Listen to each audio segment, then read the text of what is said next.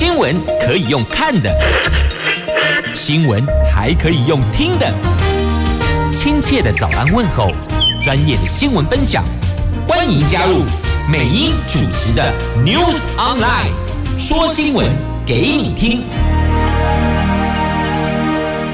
亲爱的朋友，台港后打开后，大家好，欢迎您再度锁定收听 News Online，我是美英，我是谢美英，在这里也愿 Coco 李玟在另外一个世界。能够如同往昔在舞台上般快乐自在，她是华人歌坛首屈一指的动感天后，也是第一位登上奥斯卡金像奖献唱的华语歌手。日前经传离世，享年四十八岁，应该是经传日前离世。享年四十八岁。好，那么接下来呢，在进入今天四大报的两则头版头条新闻之前，先关心今天白天的天气概况。今天北北桃温度介于二十七度到三十六度，相当高温哦。那竹竹苗是二十八度到三十四度，都是阳光露脸的晴朗好天气，而且非常炎热高温，建请您防晒补水。好，那么四大报的两则头版头哦，分别是自由。联合经济日报都是囤房税，我们要加重囤房税，调高到四点八，而且要改采全国归户哦，没有说再分县市，现在全国。归户，明年实施，后年课税。那《中国时报》头版头条是赖清德以总统参选人身份投书《华尔街日报》，他提四个支柱维护两岸和平现状。《华尔街日报》在五号刊登了赖神。副呃，就是赖清德副总统首度以二零二四民进党总统参选人身份投书媒体。他在文中强调，未来当选总统将会全力强化国防和阻力，提升经济安全，建立更紧密的民主伙伴合作，维护两岸现状。国内学者认为，哦，赖清德的说法是要让美国认为他可以维持现状。不过，在野党质疑，民进党执政下的两岸现状就是兵凶战危，这个就是赖清德想要维持的现状吗？那么，《华尔街日报》昨天看出了赖清德的投书之后，赖清德竞选办公室一早就发出新闻稿，提供翻译文内容。那据了解呢，赖清德对文章讲稿一向有自己的坚持，这篇投书筹划了。呃，一两个星期，他昨天出席民进党中执会的时候呢，要求党公职向基层传达他的主张跟方向。他有决心捍卫台湾的民主及两岸和平现状。如果能够当选总统，将以四个支柱推动负责而且永续和平。他有永续和平的方案，他指出他会负责任的推动这个。和平方案，那学者分析呢？赖清德这个举动哦，不外乎就是想要去除台独色彩。有没有记得他过去强调他是个务实的台独工作者？那请问务实的台独工作者，现在要争取国人的认同，要成为台湾的领导人，那么他将如何务实的带领台湾迈向？哪里呢？哦，那个方向要很明确，维持现状。现状想大概就是美国最希望看到的啊，因为唯有维持现状，美国它才能源源的不断行销许多的国防武器给我们，我们也必须要继续的向美国采买采购，不是吗？所以美国最希望的就是维持现状。那但是呢，这个会不会跟赖清德过去的务实工作、务实的台独工作者会有所这个违和呢？啊，所以呢，这一块可能是赖清德接下来要再向国人、我们所有拥有投票权的中华民国的公民去仔细阐述他的想法、他的做法。并且必须要承诺，他不会带领台湾迈向更危险的两岸关系哦。其实现在很多时候都怕是什么擦枪走火，对吧？我们现阶段去思考，都觉得不太可能哦。这两岸的任何一方主动说开打，现阶段不太可能，但有没有可能？有没有？呃，应该不排除，应该这么说了哦。比较恰当的用词应该是哦，不排除万一哪一回有一个擦枪走火，那或者是误会误解啊。大家也知道，我们这儿呃过去的几件让大家啊掉下巴的事情，就是不小心按到按钮，不小心误碰椅子去碰到，就是那些让我们觉得匪夷所思，怎么可能会发生的事情啊，它就是发生了。所以呢，这个。所谓的人为意外也必须要放进去，有可能导致误会或是擦枪走火的因素之一。那么我们该如何确保这一环绝对不会有意外发生？我想这个都是哦，任何一位要争取成为台湾领导人、成为中华民国总统的。目前就三位候选人，应该讲三加一啦，因为还有一位只差没有跳出来表态嘛。最近也是蛮忙碌的，是吧，郭先生啊？好，所以呢，每一位都应该要阐述清楚的，要如何给我们安定和平。繁荣的生活，这个是最基本的哦。每当跟他处理公共利益哦，你必须要很清楚的阐述你会怎么做。如果做不到，你要不要引咎辞职？你要不要下台呢？哦，这我想这些都必须要交代清楚的哦。好，这是在今天《中国时报》头版头条的新闻。那么 A 三版面也有报道，那立委就酸。赖清德这个华尔街投书是要讲给华府听的，不是被公侯人家有投票权的中华民国的公民听的，是要讲给美国听的啦。那想要化解美国对他台独立场以及能否维持台湾海峡和平等等的疑虑，那赖世宝说这个叫做迷惑国际社会，邱成远也很执意。哈，总之这不管邱成远还是这个赖世宝都是在野党嘛，所以在野党是超级质疑的，因此呢，赖清德还是有必要说清楚、讲明白的。我们接着来看联合、中时还有经济日报。头版头条部，自由联合经济日报，中时是在节目上一段带您一起来关心啊、哦，赖清德以总统参选投书《华尔街日报》所提的四个支柱内容，强调维护两岸和平现状。那么，另外今天三大报啊自由联合跟经济讲的都是囤房税，我们的囤房税要加重，一下调高到百分之四点八，而且是要全国归户。那么，行政院会今天拍板。明年实施，后年课税。在今天行政院会讨论财政部所提出的房屋税差别税率二点零方案，预计将从两方向祭出囤房税修法。首先是从现行的县市归户改为全国归户，其次是调高非自住房屋的税率，也就是囤房税率，最高将从现行的百分之三点六调升到百分之四点八。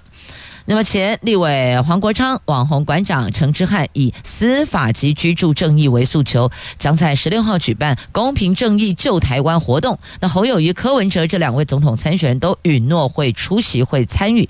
陈志汉说呢，红海创办人郭台铭也会出席。所以你看，那个三加一，那个加一出现了哈。行政院会今天议程安排报告健全房市措施，就会提出这个囤房税。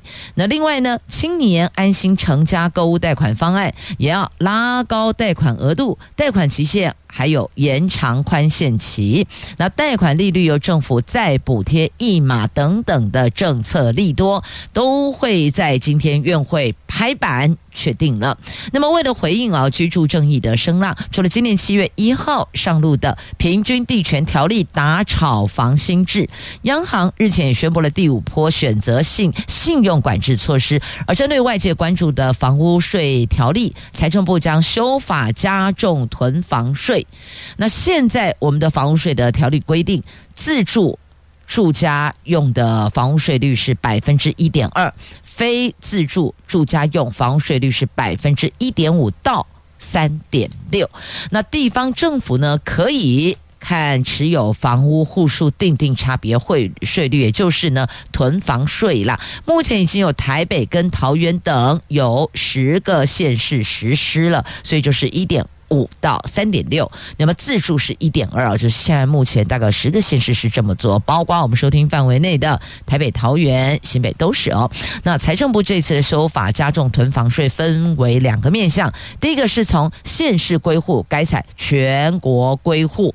那囤房大户在不同县市持有房屋，譬如举个例子哦，他在台北有三户，高雄有三户，都可以用最低、比较低的自用住宅税率，因为他等于是说呢，在台北就不算高雄的，在高雄不算台北的，就是一县市内你所持有的房屋户数去算你的税率啦。那等于是说都可以适用比较低的自住税率。那如果现在改采全国归户之后，大户房屋只能有。三户自住，剩余三户为非自住，会被课囤房税。那至于房屋有跨县市的民众，未来可以自行选择申报的县市，没有非得都要集中在某一个这个非分开，或是你非得指定在哪里？没有没有，就是看你自己，你怎么方便你就怎么做吧。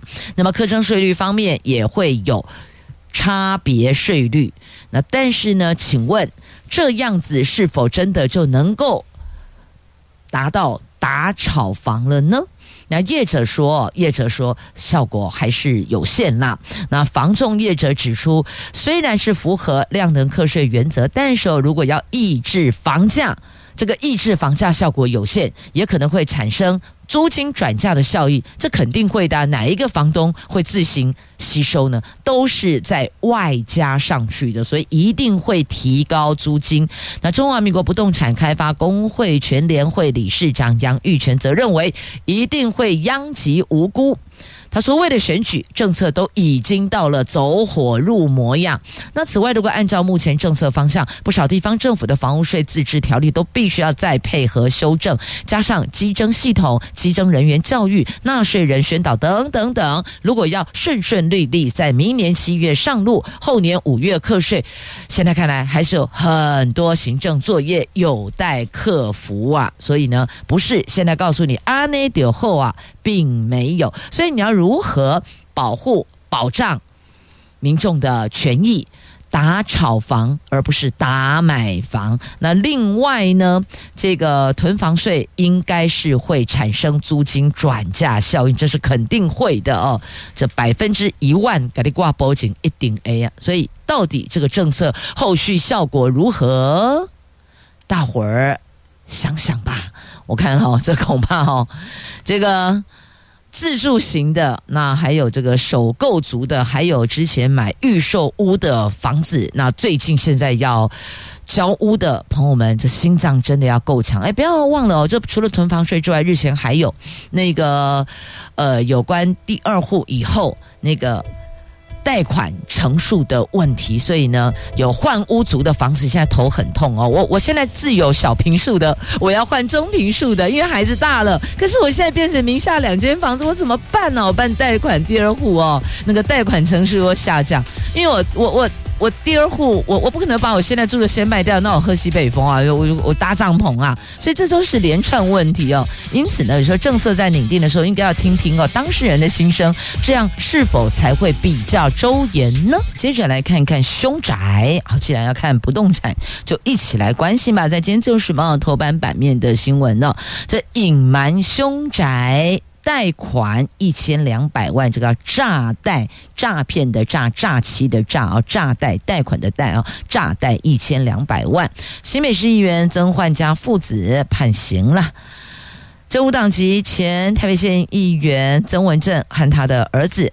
那也就是现在的新北市议员曾焕家哦，他们共谋隐瞒凶宅的讯息，向淡水第一信用合作社林口分社诈贷一千两百万元，由于曾文正已经还清贷款本金跟利息，那新北地方法院因此以诈欺取财罪判处曾文正六个月徒刑，曾焕家五个月徒刑，这两个都可以一颗罚金啊，所以在这里要再次的预请，所有朋友们要留意哦。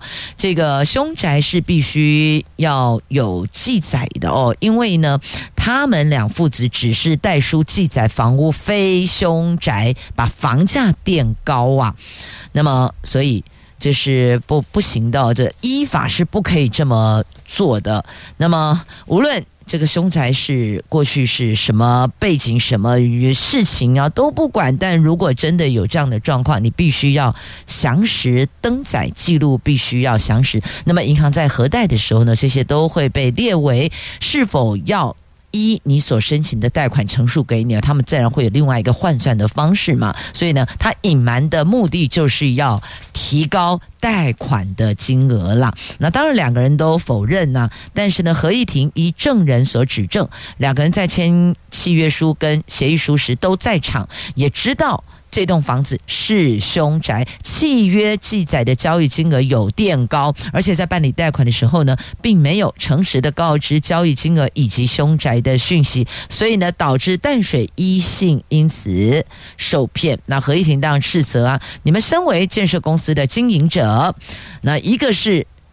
开建设公司的一个是新北市议员，你们都是具有相当社会地位及经济能力者，不以正当程序筹措资金或是办理借贷，以不实契约书诈贷，饭后还都否认，显然没有悔意。但是考量哦其他的因素，所以呢，就最后一个判六个月，一个判五个月，都可以一颗罚金哦。其实这一颗罚金对他们来讲哦，没什么差别。只是呢，会留有个记录，有这个记录就很困难，困难向前行了。但回归到原点，还是要告诉大家哦，这房屋如果真的有发生过什么事情，还是得详实记载，因为我跟你讲，阿能卡巴马西五旁。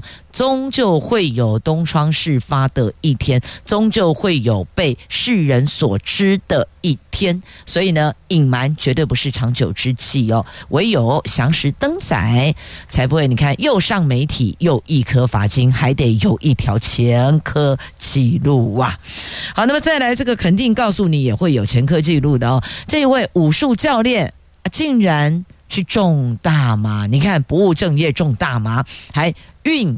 产销一条龙，你会不会觉得五告跳呀？但是呢，他的聪明没有放在正轨上面，所以这下子也会留下记录，也得送他进去吃免钱饭了。他大麻巧克力，记得呀，够吧？还做大麻酒。还有大麻饼干呢，在彰化县警局破获了贩毒集团栽种大麻，还把这个大麻制作成食品啊，包括巧克力啦、呃饼干呐、呃饮品啊，就酒哦，而且他还运运送、生产、销售一条龙，运产销一条龙。主嫌李姓男子，他是海军陆战队退伍的，不但身材健壮，而且担任武术教练。可是呢，却涉嫌在他住家的顶楼栽种大麻，再把大麻提炼后加入食品作为食材。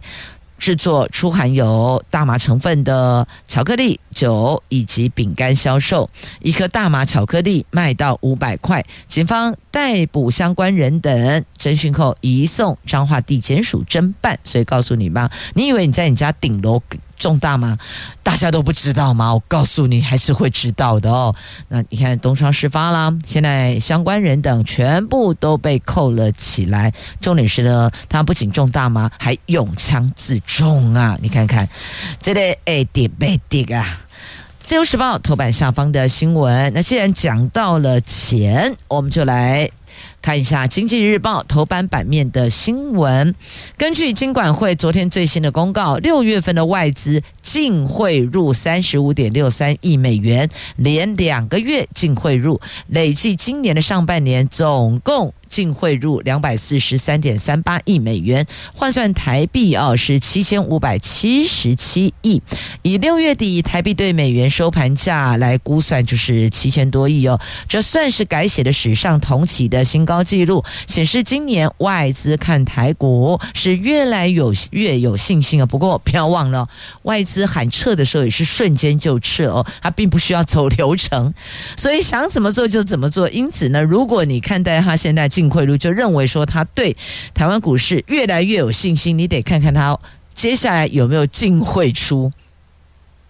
所以汇出汇入是随时可行的，除非我们今天刚好休假哦，要不然呢，在我们交易日的时候，他要汇入汇出都是可以的。所以呢，重点美英要强调就是呢，这个投资理财购买金融商品，您还是得自个儿加把劲儿。做做功课，了解产品，不要人云亦云哦。因为你如果每一个人的条件状况不一样，如果你没有办法时时刻刻每天开盘盯到收盘，那么你可能也要思考一下。你要怎么做您的理财规划哦，才不会万一万一被套住的话，我说的是万一啦哦。好，那再来外汇存底哦，连八个月攀上高峰呢。央行昨天公布六月底的外汇存底是五千六百四十八亿美元，连。八个月刷新历史新高，而且比五月底增加了十九点六六亿美元。统计今年上半年外汇存底增加九十九亿美元，逼近百亿美元大关呐。那金管会公布的外资净汇出入的数据是以外资投资台湾的资产面为基准，主要是外资投入本金的进出跟央行加计盈余汇出的部分的现金基础的数字有差异。好。不管怎么说呢，我们看到总 total 一个结论，就是有净汇入，然后外汇存底攀高峰。好，你就要记住大概这两方向。好了，其实哦，讲到这些数字，你会觉得哦，塔卡莫雷修，有些朋友很聪明，反应很快；有些朋友呢，这个工程专业超强的；有些朋友记忆力真的是超微的，但。有些朋友数字看到他就觉得好烦哦，头很痛哦，就超级烦啦。接下来我们来看啊，我们增设孟买办事处，这是外交部昨天宣布的。我国将在印度第一大城孟买设立驻孟买台北经济文化办事处，简称驻孟买办事处，现在正在进行筹备作业。我国在印度设有位于新德里的驻印度代表处、驻清奈代表办事处，那这个将会是台湾在印度的第三个据点。那台湾跟印度两国今年在经贸、科技、关键供应链、文化、教育还有传统医药等各领域取得进展，我们将开设驻孟买办事处来深化两国的交流合作。一样，我们从二零一二年在清奈设处后，有近六成的台商前往南印度投资设厂，清奈还有周边区域受益于台湾制造业者投资，在孟买设办事处后，预期也将在印度的西部区域发挥类似的作用。那这次开馆，除了扩大台湾、印度之间的互惠互利的贸易跟投资机会，在我国新南向政策目标下，驻孟买办事处将有助于促进台湾、印度西部区域的科技、文教还有民间的交流。所以看到了哦，民间交流确实，民间交流力量是非常庞大的。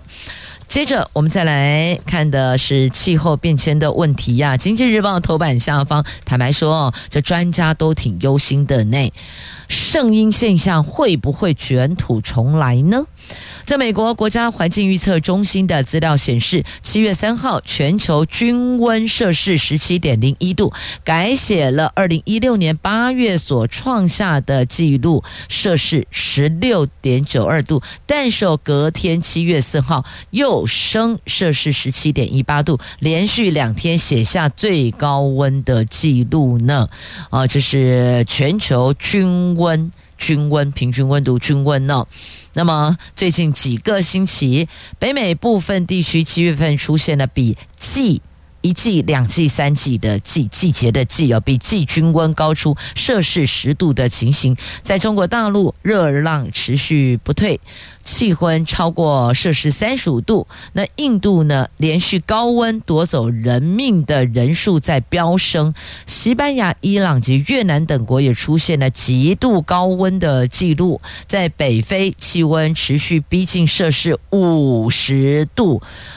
念得特别慢，告诉你还真的是有那个温度五十度的。即便是目前正好是冬季的南极洲，也出现了异常高温。乌克兰在南极洲阿根廷群岛的沃尔纳德斯基研究基地最近有量测温度测到了八点七度，摄氏八点七度，打破他们七月高温的记录，以前没有这么高哦。所以啊，要告诉大家的是呢，这令人非常烦恼哦，这不会是未来。最热的可能是越来越热，没有最热，只有更热，大概是这样意思。那么卷土重来的圣婴现象，今年会打破更多记录，加恐怖哦，这真的是让人哦很忧心。另外呢，也忧心呢，还有这个这个稀有矿物会不会又被管制了？产业界非常忧心北京的北京的态度跟做法。中国宣布，从八月一号起，对镓还有者相关产品实施出口管制。那全球受到影响的企业正在争相。确保这两种稀有金属供货无虞，大家也担心哦。如果美国中国紧张关系没有缓解，中国可能随后就会限制稀土的出口。而受到这个预期影响，澳洲莱纳斯公司等稀土生产企业的股票就开始飙涨了。那根据 CNN 指出，稀土包括。十七个元素的族群，稀土并不难找到，但是制造过程复杂，对半导体生产它是很重要的。那还有这个鍺跟镓，虽然并不在十七种元素之列，但是开采和生产成本也一样高昂啊。中国前商务部长魏建国说呢，这个星期禁令只是个开端。中国还有很多反制手段。如果美国对中国实施更严格的高科技限制，那中国的报复也会跟着升级呀。哦，这话到底是表态立场呢，还是恐吓呢？我怎么觉得听起来会让人家毛骨悚然呢？那毕竟确实有很多的这些稀有金属，还有这些矿物，都大部分都是来自中国供应的。那偏偏我们的半导体产业又少不了这些呀。所以哦，恭来恭喜哦，还真的是逃不出习大大的手掌心呢。接着我们来看《中国时报》头版下方。的新闻，这绝不和解呀！这什么事儿呢？原来就是不实爆料，当事人说绝不和解。我们来看啊，这个张淑娟，你还记得吗？这是去年啊，九合一选举的期间，有名嘴周玉蔻和蔡玉珍连续多天炒作前中国小姐张淑娟是参选台北市长蒋万安的父亲蒋孝严绯闻案的女主角，张淑娟不满受辱。因此，向法院提告。台北地检署昨天侦结，认定周玉蔻跟蔡玉珍这两个人没有善尽查证责任，为了节目的收视率炒作，损害了张淑娟的名誉跟隐私权，依刑法加重诽谤罪及违反个人资料保护法这两大罪名起诉。周玉蔻、蔡玉珍呢？他说绝对不和解啊！确实哦，捍卫个人名誉。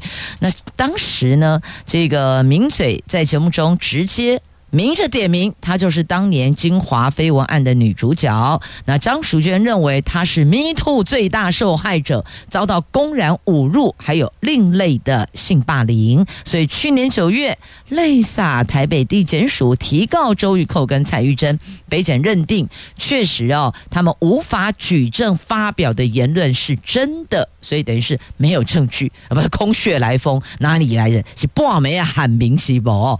所以呢，七月五。五号依刑法的加重诽谤，还有违反个资法等，起诉他们两个人。张淑娟知道。北检的侦查结果痛斥哦，他说像周玉蔻这样的无良媒体人应该要封麦，要被逐出媒体圈。政府也不该拿国家资源养这种侧翼呀。台湾的社会已经被周玉蔻、蔡玉珍这种人搞得是乌烟瘴气，请还给善良老百姓一个干净的新闻自由，不要再践踏媒体的第四权。接下来他在刑事庭会继续捍卫权益。绝对不会和解。好，这个也的确哦，所有的媒体以及媒体人、新闻工作者都必须要善尽查证，不是。听到什么消息，你就可以转头就爆料，这是不 OK 的。因为呢，有的时候你知道那个传闻，或是即便哦，这个有某件事情真的原来发生了，然后传传传传了好几个人之后，到到到这个爆料者的口中，整个都糟心起来，都变样了。譬如说，当事人名字也不对。maybe 可能原来叫这个呃，我们就讲这个张三好了。啊，原来是张三，就传传传传到那里变李四了，类似像这样哦，就是张冠李戴等等都会有，不排除有这种状况发生。所以呢，任何要在媒体披露的内容，不管是新闻还是要爆料。或是阐述一件什么现象哦，事态，你都必须要有查证，要有所本，不能够这样空穴来风。你看这样伤到别人了，每一个人也有自己的名誉清白要捍卫呀，是吧？如果今天换成是你，你会和解吗？是啊，好，这是在今天中时头版下方联合在内页的 A 四要闻版面有报道的新闻。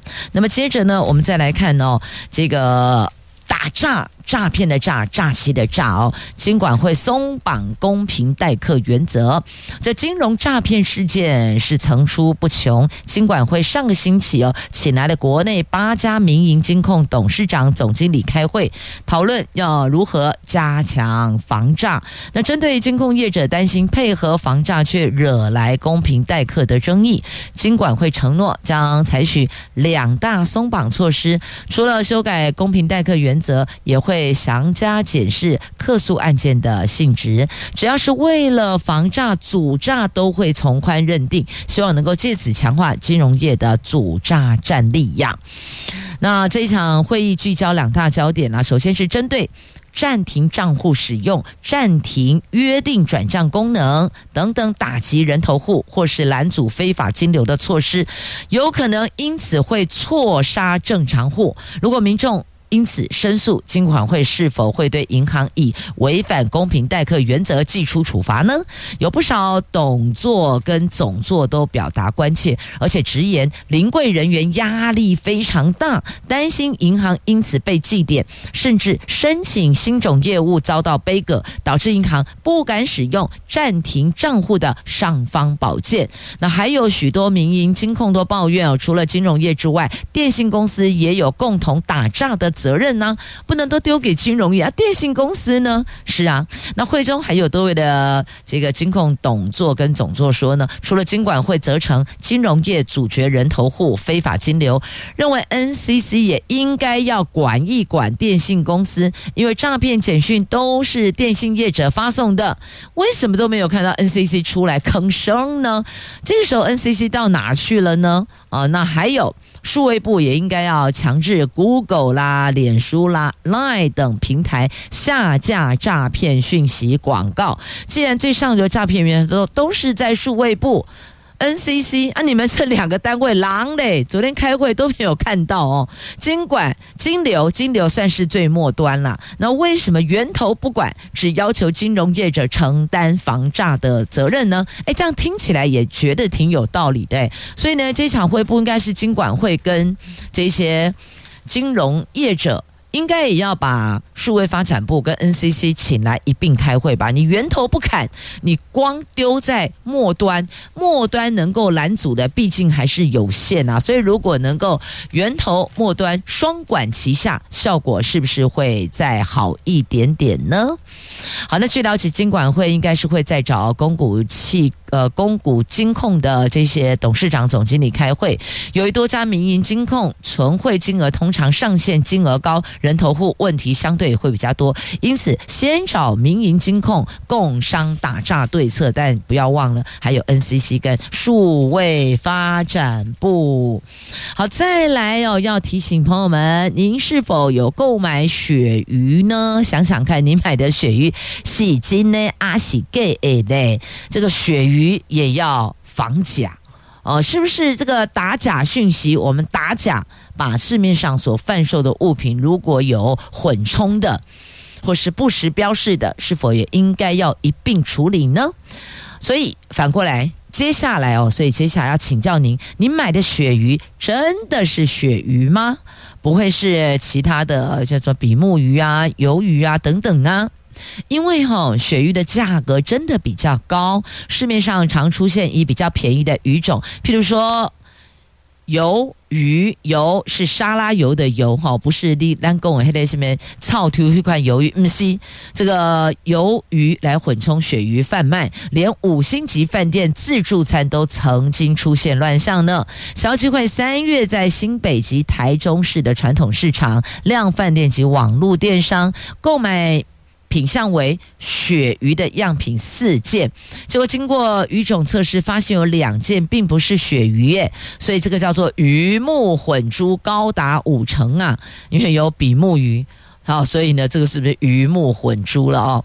那消基会董事长吴荣达说，会把这一次的检验发现标示不实商品发函给主管机关，而业者标示不实，恐怕违反食安法的规定哦，是可以处罚款四万到四百万。听到没？四万肯定觉得不痛不痒，但四百万可就有感觉了吧？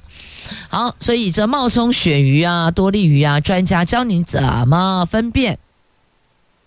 比目鱼大多是斜切，巴沙鱼是没有纹路的。针对市面上有不少鱼产品标示不符，包括像是。鱿鱼混充鳕鱼、巴沙鱼混充为多利鱼等低价鱼混充为高价鱼贩售的现象，学者也坦承，单是凭肉眼辨识真的很难。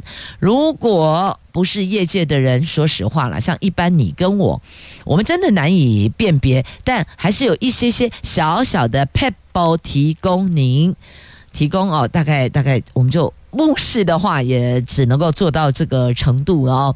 像这个巴沙鱼就是鲶鱼，它的身形是长条状，所以呢，处理过后的巴沙鱼鱼肉会是长条形，完全没有鱼肉的纹路。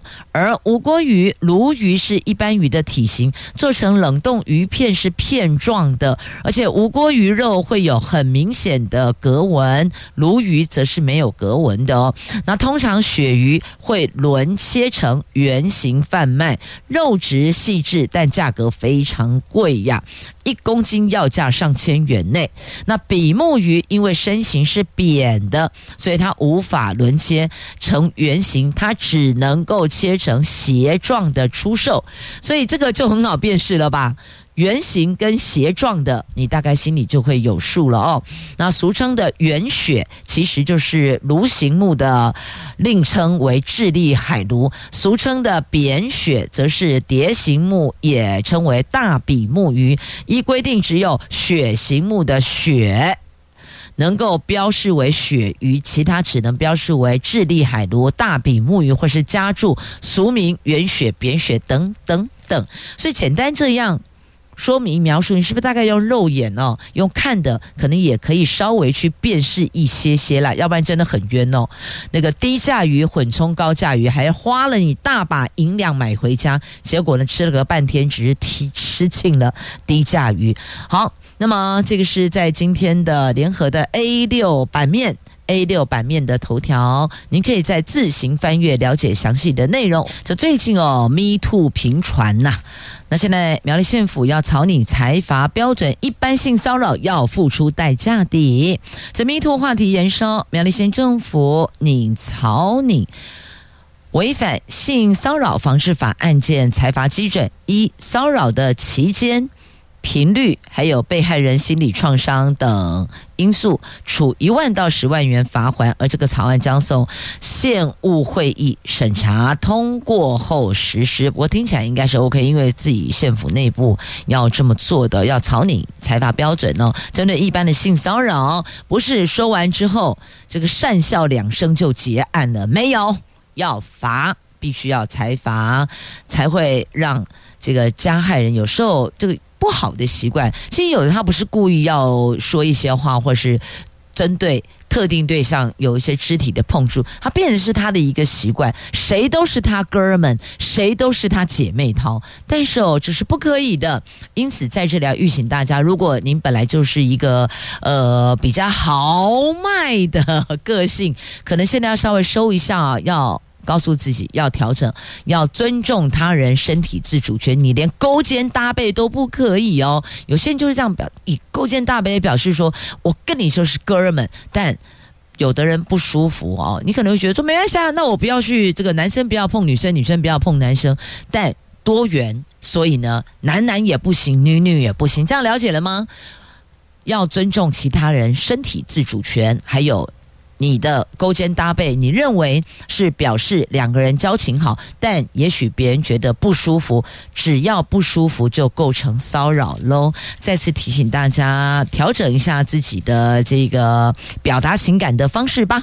好，那么接着再来看一下这个格龟搁浅死亡，这是濒临绝种的保育类生物。格龟，格是改革的格，龟是乌龟的龟，有格龟。这被列为第一期濒临绝种保育类生物的格龟，在七月四号下午搁浅横春万里同潮间带。民众发现的时候呢，它的生命迹象不稳定，全身伤痕累累一样，所以众人合力把百公斤重的格龟带回海生馆水生物收容中心抢救。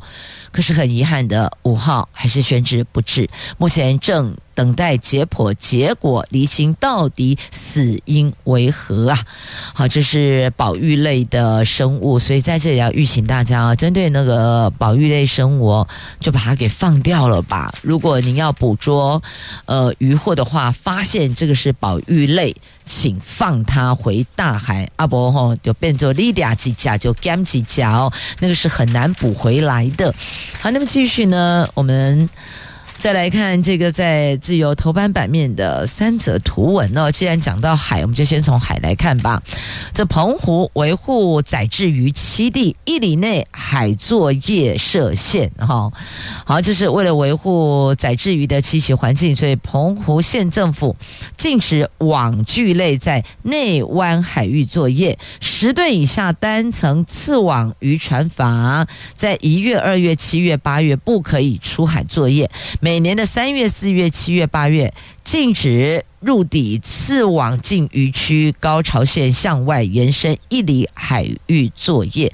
所以呢，把这个范围拉大，要给这些栖息生物的栖息环境，这些包括鱼啊，哦，或是其他的海底生物的，打造一个可以休息、成长。生活的栖息环境，好，那么接着再来，我看一下，应该是要看这一则，不过我想把这个金城武压压底耶。好，来，那先看这个好了。新竹县的兴隆国小直笛团到奥地利参加第十五届的维也纳至高荣誉国际青少年音乐节，在十二个国家二十六队脱颖而出，勇夺了桑巴合奏组第一名金奖的殊荣，这也是为为台湾争光。给掌声鼓励鼓励。好，那么接着呢，再来看我刚刚讲到金城武到底怎么回事？金城武术再加一个字哦。被昵称金城武术，金城武本人说他不介意啦。好，那池上乡长说希望能够沿用金城武术，但有人说地标改回奉茶树，好，到底是什么呢？则赖坤成说公务或是盈利宣传可以附注过去称为金城武术，避开法律上的争议呀。台东池上乡博朗大道上有一棵茄冬树，因为二零一三年长荣航空邀请艺人金城武拍广告而爆红，十年来都被称为金城武树。但是最近乡公所或者台东县政府有提醒，不要再以金城武树做宣传，应该改为奉茶树红德啦，来加林得啦，奉茶树。以避免侵权。那乡长林建宏很错，他说：十年来，这十年来，金城武术都已经跟池上的文化发展紧密相扣，将联系金城武的经纪公司，希望继续使用金城武术的名称哦。金城武术不是金城武术爱跳舞啦，金城武树树木的树啊，这有时候中文了，我说啊都啊偶料诶，K 笑对是安那样，别讲其他的好了，就讲那个电影，还记得吗？那个玩命关头。他不是有玩命关头 one two three four 一路到 seven 对不对？玩命关头七，就有人就说：“哎，走，我们来去看玩命关头七。”另外一个说：“啊，王命关是谁啊？为什么他头七？我们要去看他？”所以你知道了哈、哦，啊，都啊学中文、哦，我还是觉得我们幸福多了，我们比较容易理解哦。他们真的哦会疯掉，因为音都一样，然后句读停顿不同，意思不同。你看京城武术跟京城。武术，嘿不，赶快武术有武术啊，对吧？好，京城武术不一样。好了，感谢收听，我是美英，我是谢美英，明天见啦。